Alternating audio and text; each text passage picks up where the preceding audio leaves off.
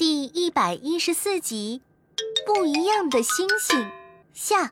哈哈，我知道月星星在哪里了。安安和康康一脸茫然的看向科科。科科哥哥，你怎么那么快就发现了？哈哈，啊，这个要从月星星的姓名来分析。它姓月，我就分析它应该会在靠近月球的方向，但又要避开陨石的轨迹，那就只能跟我们飞船停靠的位置差不多。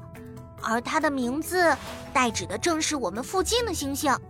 可可说着，朝着窗外的星星指了指。康康都要把脸挤扁在舷窗上了，还是没看出名堂。哎呀，可可哥哥，你就快告诉我答案吧。康康，你有发现太空星星和地球星星的区别吗？不都一样吗？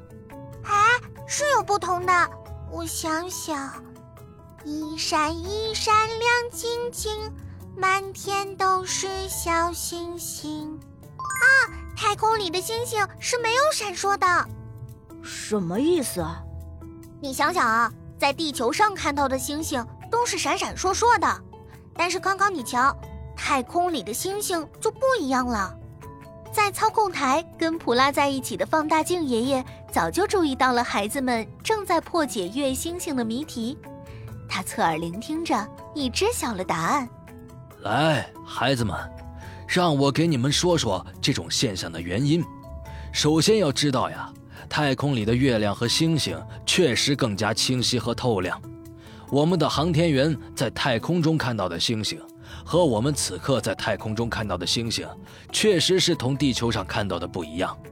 放大镜爷爷，这样的区别是因为什么呀？因为呀，地球上有大气、人造光源等因素的遮挡或干扰，使得星光更弱；而致使星星眨眼睛的原因，则是地球大气密度不均匀。但在太空中，由于没有大气阻隔或遮挡。此刻我们观赏到的星星就拥有了三个特点，那就是闪烁少、更清晰明亮、数量更多。闪烁少，那就是太空星星不眨眼睛的原因了吗？没错呀，太空是真空的，不存在大气湍流，所以星星不会眨眼睛，只有繁星点点，没有群星闪烁。原来是这样呀。太空星星就像是宇宙里的小夜灯呢。可可哥哥，那你说这月星星又在哪里呀？哦，对，就因为太空星星闪烁少，我才发现的。你们看到？科科更加具体的指明了一个方向。安安和康康同时看见那里有一颗星星正眨着眼睛呢。哇，我明白了，那是月星星在和我们打招呼呢。普拉，我们快飞过去看看。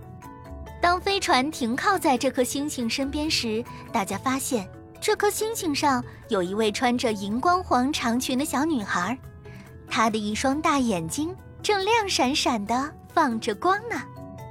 哎，终于等到你们了！我就是月星星，相信你们一定能帮我拯救月球的。